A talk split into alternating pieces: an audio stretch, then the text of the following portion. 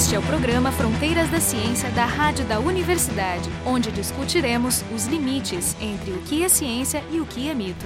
Hoje no Fronteiras da Ciência nós vamos conversar sobre o Pint of Science. Eu sou Jefferson Alenzon, do Instituto de Física da URGS. Conversando comigo temos a Alessandra Bueno, que é mestranda em saúde coletiva, o Guilherme Reales, que é doutorando em genética, o Bragatti, que é mestre em genética, Daniela Quinzani, que também é mestre em genética, e o Fábio Baum, que é doutorando em ciências dos materiais, todos aqui da URGS também. Então, a pergunta natural é o que é o Pint of Science? Pint é um, um, evento que surgiu na Inglaterra, quando dois professores resolveram dar uma aula ou falar sobre um certo assunto num pub e viram que esse negócio deu muito certo e resolveram que isso acontecer frequentemente e se tornou o Pint of Science aí que tem num monte de lugar pelo mundo. Sim, eles perceberam que tinha o público para isso que eles trabalhavam com Alzheimer e as pessoas participavam dos estudos. Tu participa, tu tem um grupo controle e elas estavam interessadas em entender, né?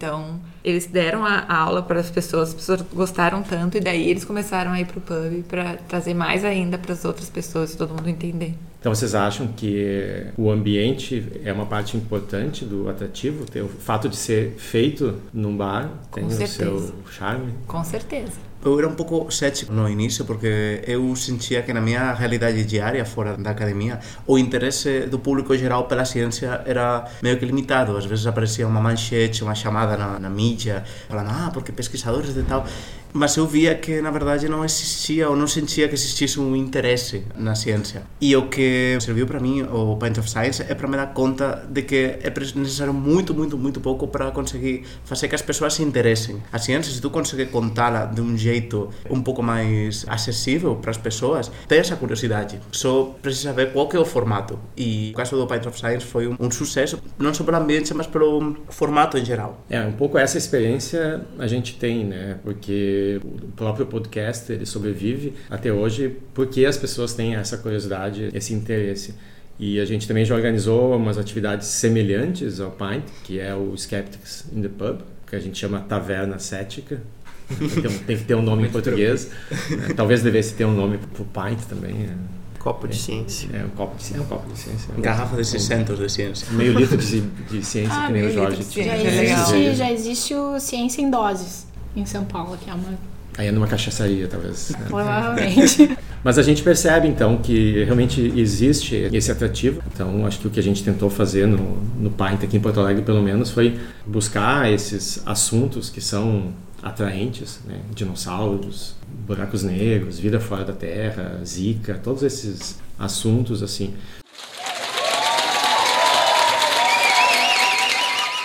A origem da vida é uma área de pesquisa muito interessante. Existe um prêmio internacional para quem conseguir fazer o primeiro experimento que demonstre algum passo importante no que se chama síntese abiogênica, a partir de moléculas que não estão vivas se reúnem e se agrupam. Digamos, se tu puder fazer uma definição de vida, que é uma péssima ideia, tu vai te encrencar. Mas se tu tentar elencar os elementos, uma delas é que a vida é, em essência, o fruto de um conjunto de reações químicas autocatalisadas, fechadas em ciclos fechados dentro de um compartimento, envolvendo moléculas complicadas em quantidade enorme que se sintetizam, se desmancham durando algumas voltas, alguns ciclos, né? os chamados ciclos autocatalíticos do Manfred Eigen. Esse é o modelo básico. Fazer experimentos com isso, existe gente tentando em diferentes escalas. Ninguém conseguiu ainda reproduzir, fazer a vida surgir num tubo de ensaio. Mas já em 1953, veja, faz mais de 60 anos, um aluno do Urey, que tinha ganhado Nobel em Química, escondido dele, pegou uns tubos de crux lá, botou água, botou hidrogênio molecular, botou amônio e metano e ficou esquentando aquilo e dando descarga elétrica, tentando imitar a chamada atmosfera redutora original dos modelos de um russo chamado Oparin, que tinha feito o primeiro modelo de origem da vida, digamos, científico, né? Só que não tinha se testado, ele é apenas uma ideia baseada em vários elementos, entre outros, que se tiver oxigênio não vai rolar, mas se não tiver, quem sabe? Então não tinha oxigênio. E ele botou isso ali e ficou 10, 15, 20 dias aquela faísca, zap, zap, zap, escondido do orientador, que ia tirar a bolsa dele se descobrisse, né?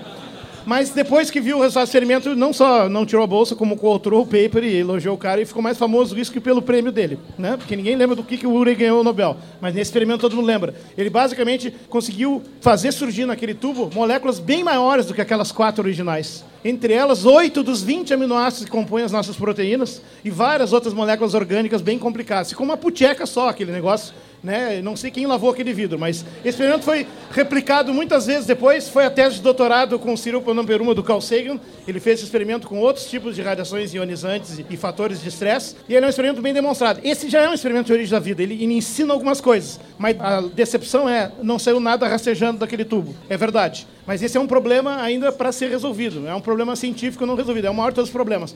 Então eu, eu concordo. Eu acho que uma parte são os temas escolhidos, uma parte é o interesse natural das pessoas pela ciência e o resto é o fato de que ia ter cerveja. Né? Dando uma visão bem evolutiva da coisa, né? O ambiente molda o indivíduo. Então tu imagina tu ter a proposta de falar de ciência, que já está vinculada à curiosidade. Ela está acessível e ainda está vinculada a um prazer das pessoas, a um momento de satisfação com amigos ali, dividindo uma cerveja. Eu acho que só engrandece a discussão. O meio de comunicação da ciência, ele normalmente ele é muito árido para quem é de fora do meio acadêmico, né? Então temos artigos que normalmente são complexos e às vezes até mesmo a própria educação que nós temos, a educação básica, não dá muitas vezes a ferramenta para as pessoas compreenderem o que vem através dessa comunicação científica através de artigos. Então normalmente o que a pessoa tem é através da imprensa muitas vezes a imprensa também ela acaba desinformando as pessoas, né? Passando a informação científica de maneira errada. Então acho que o Pint é importante nesse sentido onde o próprio cientista que trabalha tem a oportunidade de passar o trabalho dele de uma maneira mais simplificada, para que o público geral tenha acesso, não somente especialista, e também desmistificar qualquer coisa que tenha ficado nebulosa por causa da desinformação que nós temos na mídia também. Sim, dos objetivos do Pint é desmistificar essa visão do cientista, que ele é meio maluco, isolado e fica lá, não, é uma pessoa normal. Pelo menos fingir que não é isso. Né? Normais, sim.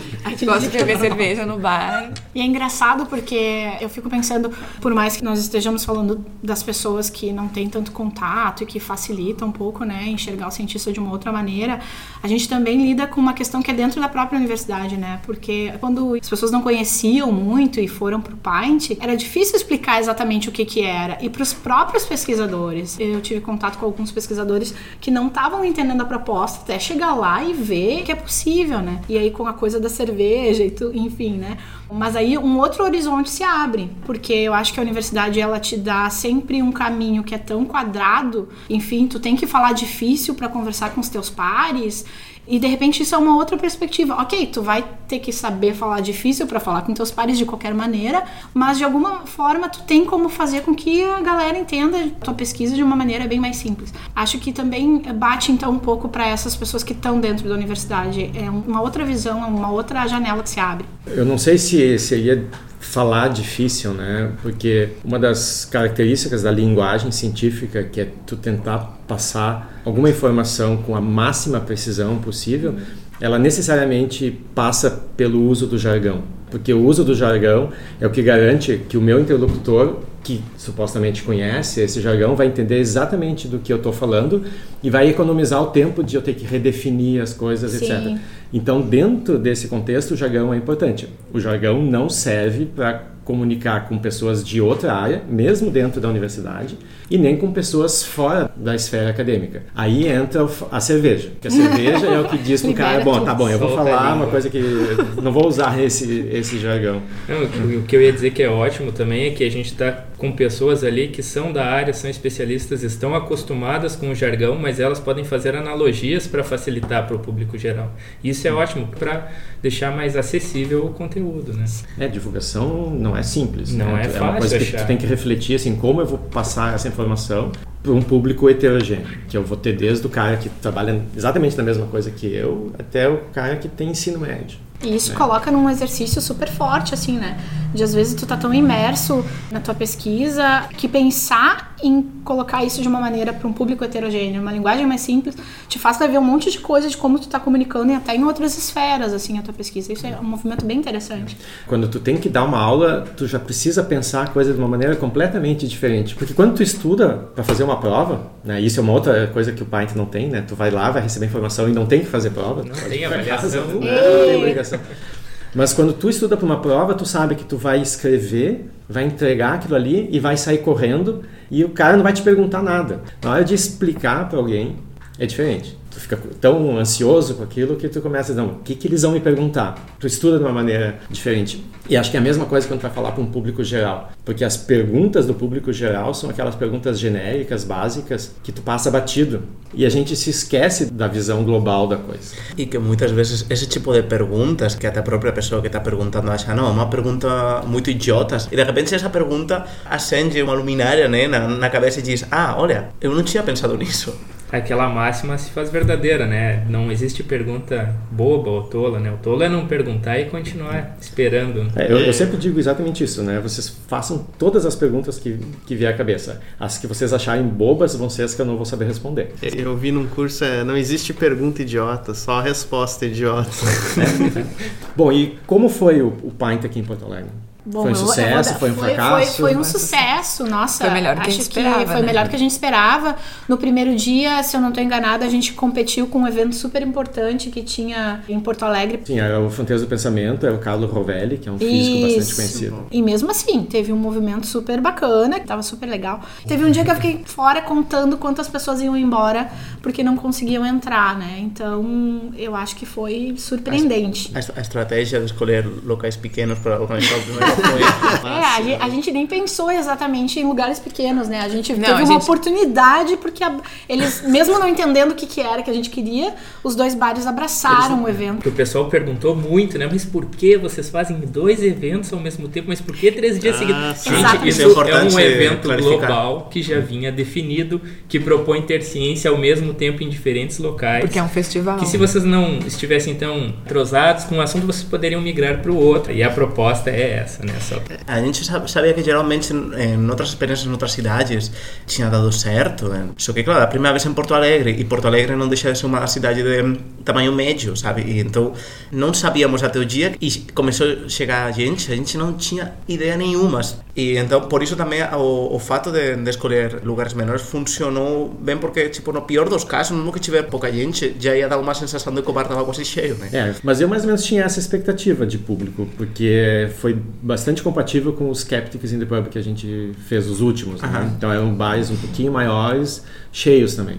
O que mostra que Porto Alegre tem, tem, público, tem potencial. Né? Tem público. E a experiência aqui em Porto Alegre ela foi muito diferente do que vocês viram nas outras cidades do Brasil? Pelo que eu observei das histórias das outras cidades, algumas cidades têm mais facilidade de conseguir bares grandes para fazer o evento. Mas eu acho que em relação ao que era esperado, não foi muito diferente, porque a Natália, que é a coordenadora nacional do Pint, até dizia: vai chegar um monte de gente, vocês vão ter sucesso. No ano que vem ninguém vai precisar procurar bar, porque os bares vão procurar vocês. E realmente o sucesso aconteceu, né? A gente também procurou uns bares no mesmo bairro, né? Porque o problema, por exemplo, que eu vi que tinha dado em, em outras cidades, que os bares ficavam muito distantes. Então fica mais difícil para as pessoas eh, chegar, chegarem num lugar e mesmo estarem interessados no lugar, ah, mas esse bar aqui lotou, vamos para o outro. É, eu acho legal essa proposta de ter bares menores, um ambiente mais intimista mesmo. A gente tinha uma prática, a Dani mesmo reunia o pessoal, dizia, ah, vamos se reunir num, num pub, em algum lugar, discutir um artigo. E o ser humano natural, ele é curioso, né? E aí se ele senta com os amigos para começar a discutir algum assunto, seja com cerveja, com vinho no frio, com chimarrão aqui no sul, o que, que acontece? A gente tem um monte de especialista. É os especialistas em futebol, é os especialistas em política e tem os especialistas em ciência. E aí o que, que acontece? Se a gente está no meio onde tem efetivamente um especialista, a gente aprende muito. Eu acho que isso é fantástico. Assim. É, depois do, do Point of Science eu consegui tirar uma, algumas dúvidas sobre matéria escura e energia escura. Sim, a gente logo depois do evento. Depois, né? É, eu acho que essa coisa de né, que tu ouvir aqueles assuntos, que tu vê à distância e saber, olha, esse cara sabe muito sobre esse assunto e conversa normalmente. É um pouco um mito, em algumas áreas talvez não, mas em geral é um mito esse de que o cientista é uma pessoa distante, super arrogante. Em geral, são super acessíveis. Depois da primeira cerveja, mais ainda, né? Sim, e de fato, isso dá uma passada num congresso científico, por exemplo. A partir das 8 da noite e tal, o cenário muda completamente. Festa. Questão, às vezes as pessoas, eu até brinco que às vezes as pessoas pensam um diálogo dentro do laboratório é, nossa, acabei de descobrir essa fórmula e vou dominar o mundo. e quando na verdade o diálogo que a gente tem no laboratório é, pô, e aí, cara, você viu o jogo do Grêmio ontem? os cientistas, eles são pessoas normais como qualquer outro e, e os assuntos de lazer também são muito parecidos. É, por isso é tão importante ter esses canais, né? Ter outras alternativas agora, além dos podcasts, que já tem mais um tempo, estão surgindo os canais de ciência. No YouTube tem já um público grande, mas ainda é um público específico. Mas a, a grande questão é canais de acesso, né? Que levam a ciência para o lugar onde estão as pessoas. Por mais que nós tenhamos muitos pesquisadores num evento como o Paint, na plateia, né? Bom, nada impede que outras pessoas estejam ali, os amigos, a família. Então isso, isso dá a chance para as pessoas conhecerem e se aproximarem, né? Então, acho que é importante a gente frisar essa abertura e quanto mais eventos tiverem, melhor.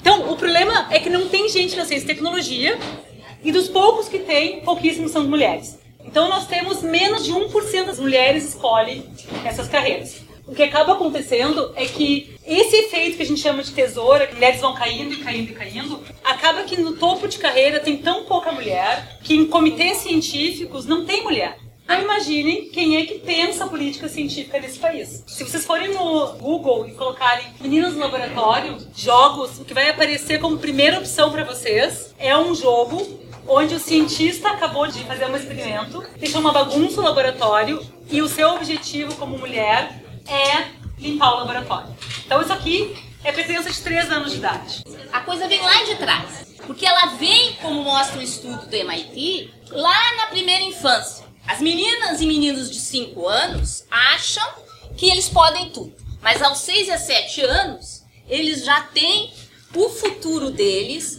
completamente delimitado. Pegaram crianças de 5, 6 e 7 anos. Aos 5 anos, as crianças identificam inteligência com homens ou mulheres. Aos 6 e 7, identificam inteligência como uma capacidade masculina. Mas mais cruel que isso, eles identificam esforço e simpatia como uma qualidade feminina. Ou seja, nós estamos da educação destinando os nossos homens a serem antipáticos, mais inteligentes, e as mulheres a serem simpáticas, burras. O fato das mulheres não conseguirem passar para níveis acima da carreira tem medida estatística. Saiu um artigo, 2012, onde eles enviaram 127 currículos idênticos para as universidades americanas. Metade dos currículos tinha o nome Jennifer e metade o nome John. Então eles enviaram os currículos e pediram que as pessoas avaliassem esse currículo. Tinha vários critérios, era capacidade de mentoria, competência e salário. E simpatia também. Não sei como é que eles avaliaram simpatia, mas bom. Resumo da ópera: 64 currículos da Jennifer, 63 do John. A conclusão é que o John é melhor que a Jennifer em tudo. Inclusive, o John ganharia 20% mais de salário que a Jennifer. Então notem, exatamente o mesmo CV e a seleção já é enviesada, né, pelo fato de ter um nome de um homem ou de uma mulher. A Jennifer ganhava do John em um critério, que era simpatia.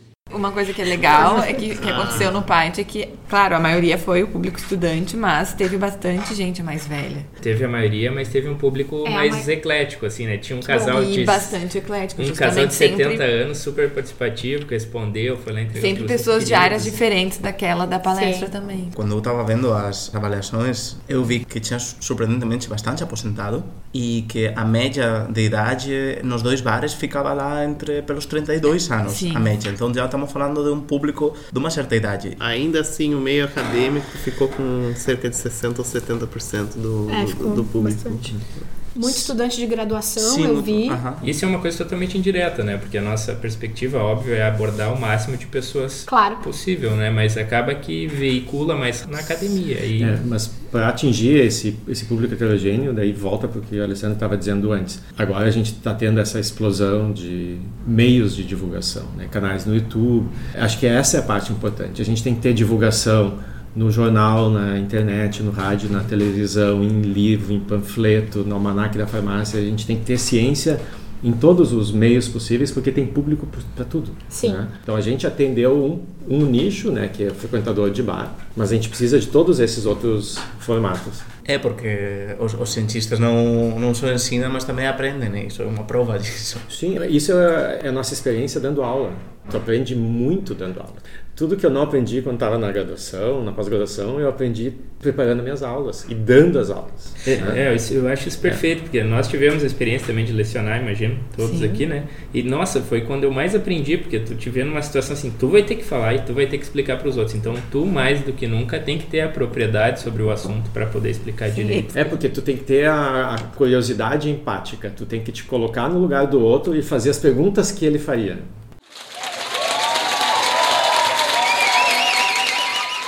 Essa palavra biogênica carrega uma história negativa e uma conotação negativa. Porque ela era uma ideia dominante na ciência, inclusive, até Pasteur vir passar o rodo em cima desse pessoal. Porque se acreditava que a vida surgia no nível molecular espontaneamente. Essa era a teoria básica da origem das doenças, até o Pasteur demonstrar que não, ela não vem do nada, ela não se gera espontaneamente, ela simplesmente é originada a partir, por exemplo, os bolores, fungos e outros, vem de micro-organismos pequenos demais para nós enxergarmos olho nu, mas que agora, que em 1830, 1840, já temos alguns microscópios mais ou menos, dá para ver.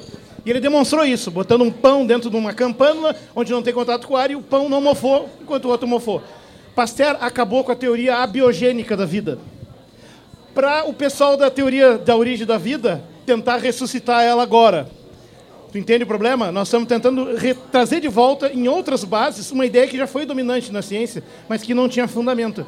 Mas de fato, se a vida surgiu nesse planeta lá no comecinho, teve uma síntese abiogênica uma vez, pelo menos. Como foi, não sabemos. E quais são os planos para o ano que vem? É, continuar participando, continuar fazendo outros, né? Acho que tem que reavaliar um pouco a coisa que foi enfrentada como desafio, assim, e potencializar as coisas legais que, que aconteceram. Essa foi a primeira experiência, né? A Sim. gente acabou organizando conforme a- as redes, né? do- Mesmo que a gente tenha conseguido até bem amplo, né? Foi Eu- bem legal, dá pra conseguir mais ainda. Eu acabei recebendo vários e-mails de pessoas que queriam se colocar no Paint. Só que já tinha Sim, fechado a grade, desde pessoas de órgãos públicos que queriam apresentar no Paint como uma bandeira de por favor, olhem para nós e, e defendam essa instituição. Mas enfim, eu acho que olhar essas outras redes que vão ao longo dos anos, eu acredito, se, se formando, né? E a gente poder também ver o potencial de comunicação do, do que acontece para as pessoas em geral, é a gente vai construindo, né? A cada ano. Sim, e também eu acho que é interessante abrir para outras áreas, né? Porque, claro, nesa primeira experiencia a gente meio que pegou o que tinha máis na mão né? a gente é da, da genética da física, da saúde entón no final acabamos trazendo gente que a gente coñecía ou amigos de amigos ou gente que, que sabíamos por indicações de, dos círculos próximos que poderia funcionar mas pro ano que vem para próximas edições sería interesante iso abrir máis o, o círculo até porque tamén iso vai servir como un termómetro de ver que coisas despertam maior interesse do público geral e conseguir atender a todos os interesses né, dentro de, desse contexto de ciência. Acho que também tem um apoio que está surgindo aos pouquinhos, além da própria coordenação do, do PAINT nacional. Surgiu há pouco tempo um pessoal que está querendo é, fazer uma rede nacional de comunicação científica, que, que é a Liga de Comunicação Científica, que pelo que eu estou entendendo está indo muito na vibe dessa coisa da linguagem é acessível a um público bem diverso. Então acabam que essas redes vão se ampliando também por vários caminhos, assim. Eu acho que é um desafio de ver o que, que a gente consegue realmente diversificar, porque tem um monte de coisas aí. Eu acho que uma coisa que é importante também é aproveitar esse momento, né, no sentido físico do termo, né, essa, essa quantidade de movimento que o Pint of Science proporcionou de mostrar que existe uma grande massa de pessoas interessadas na cidade e que isso não faça com que a gente espere pelo próximo Pint daqui a um ano, que esse efeito respingue em outras pessoas e que outros eventos, não necessariamente associados ao Pint, apareçam e preencham esse espaço, essa fome de ciência que as pessoas aparentemente têm na, na cidade. Sim, porque o legal é que o cientista ele é apaixonado pelo trabalho dele, né? Eu acho que eu não conheço nenhum cientista que não é. Então ele tem o prazer de falar sobre aquele assunto. Então é muito fácil até tu convidar um, um pesquisador para ir falar sobre o assunto que ele trabalha. Ele vai sempre feliz aceitar. Eu De acho graça. difícil Né? Alguém dizer, ah, não, você não. É. Esse é um ponto importante também para salientar, né? Todo mundo fez de graça tudo, né? Sim, todos voluntários. Todos os voluntários foram lá falar porque gostam exatamente.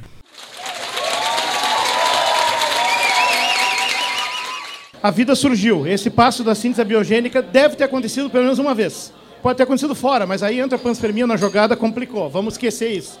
Mas depois que ela surgiu, ela começou a ser sujeita a novas leis que emergiram junto com a complexidade que apareceu.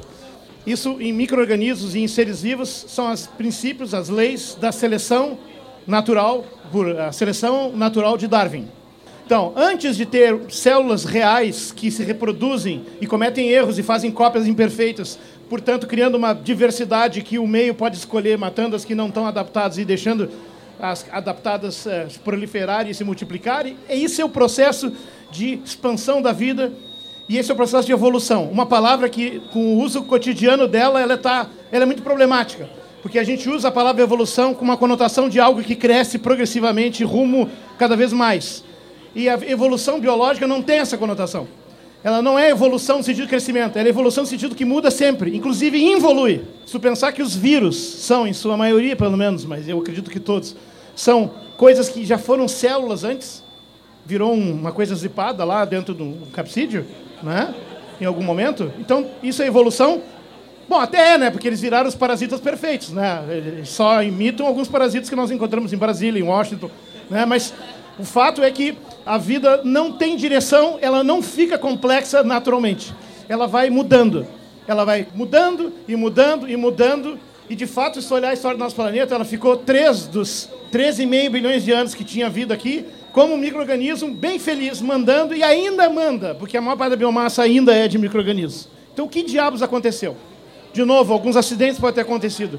Toda a vida multicelular que tem hoje, que inclui nós, animais, plantas, fungos, os chamados metazoários, surgiu há apenas 550 a 600 milhões de anos atrás.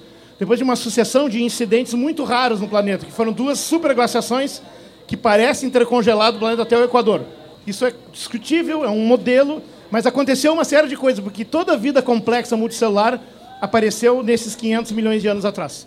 Todos os animais, todas as plantas. Teve alguns episódios antigos antes com coisas multicelulares, não deixaram nenhuma marquinha, nenhum tinha ossinho. Mas nós sabemos disso. Concluindo, então, o que deve ter levado a vida mais complexa pode ter sido, e aí é horrível de dizer, mas é de novo a mesma decepção que tu tem quando tu lê Darwin e entende ele. O acaso. É sempre o acaso. Por acaso, surgiu uma variante de umas bactérias que, se juntando numa coletividade, sobreviviam melhor que separadas. Por acaso, essas que ficaram crescendo como colônias descobriram que podiam se especializar, dividir tarefas e, bom, viraram um organismo. Então, na verdade, a gente não sabe por que chegamos aqui, a não ser que não deve ter tido outro caminho senão uma sucessão de acasos. Talvez uma sucessão de acasos muito particulares tiveram que chegar numa coisa como nós. Eu não consigo imaginar nenhuma ideia tão ruim que possa explicar isso. Realmente, né? Mas nós estamos aqui. Aparentemente, né, nessa sucessão de acasos, nós tivemos chance de aparecer aqui e ficar falando para trás e comentar isso. Mas, na verdade, não existe direção na evolução e esse é um problema em aberto. Eu terminando, assim, alguns modelistas e teóricos supõem que existem leis de emergência embutidas no processo evolutivo. Tem dois ou três modelos propostos, auto-organização e tal, mas nenhum deles é convincente. Isso é uma área de pesquisa ainda. É um mistério. E viva os mistérios. É emprego para mais gente. E, e, tem uma coisa que também eu acho que é um movimento que está surgindo, é de pessoas daí também da universidade que estão procurando onde elas conseguem desenvolver essas habilidades de comunicar e falar numa linguagem, né, para um público leigo, né? Porque dentro da universidade a gente acaba treinando muito essa coisa da linguagem acadêmica ou de formas que são comuns na academia de apresentação de trabalho e daí se sentem um pouco perdidos assim. Isso também está dando um movimento para pensar outras formas de, de talvez dentro da própria universidade, enfim, trabalhar com oficinas de comunicação científica criativa, não sei. É, mas é um movimento também que está surgindo.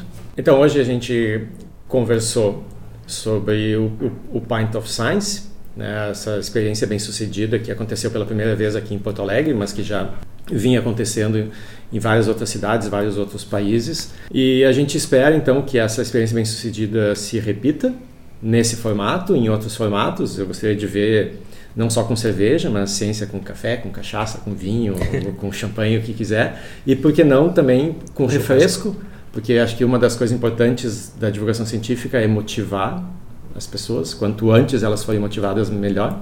Então, se a gente puder ter alguma coisa parecida para crianças, seria bacana também. Seria o paintinho. Paintinho. De... Não, paintinho Tem que ser uma outra, tem que ser que suco com ciência, alguma coisa. É. A chocolatada com ciência. Ciência achocolatada. né?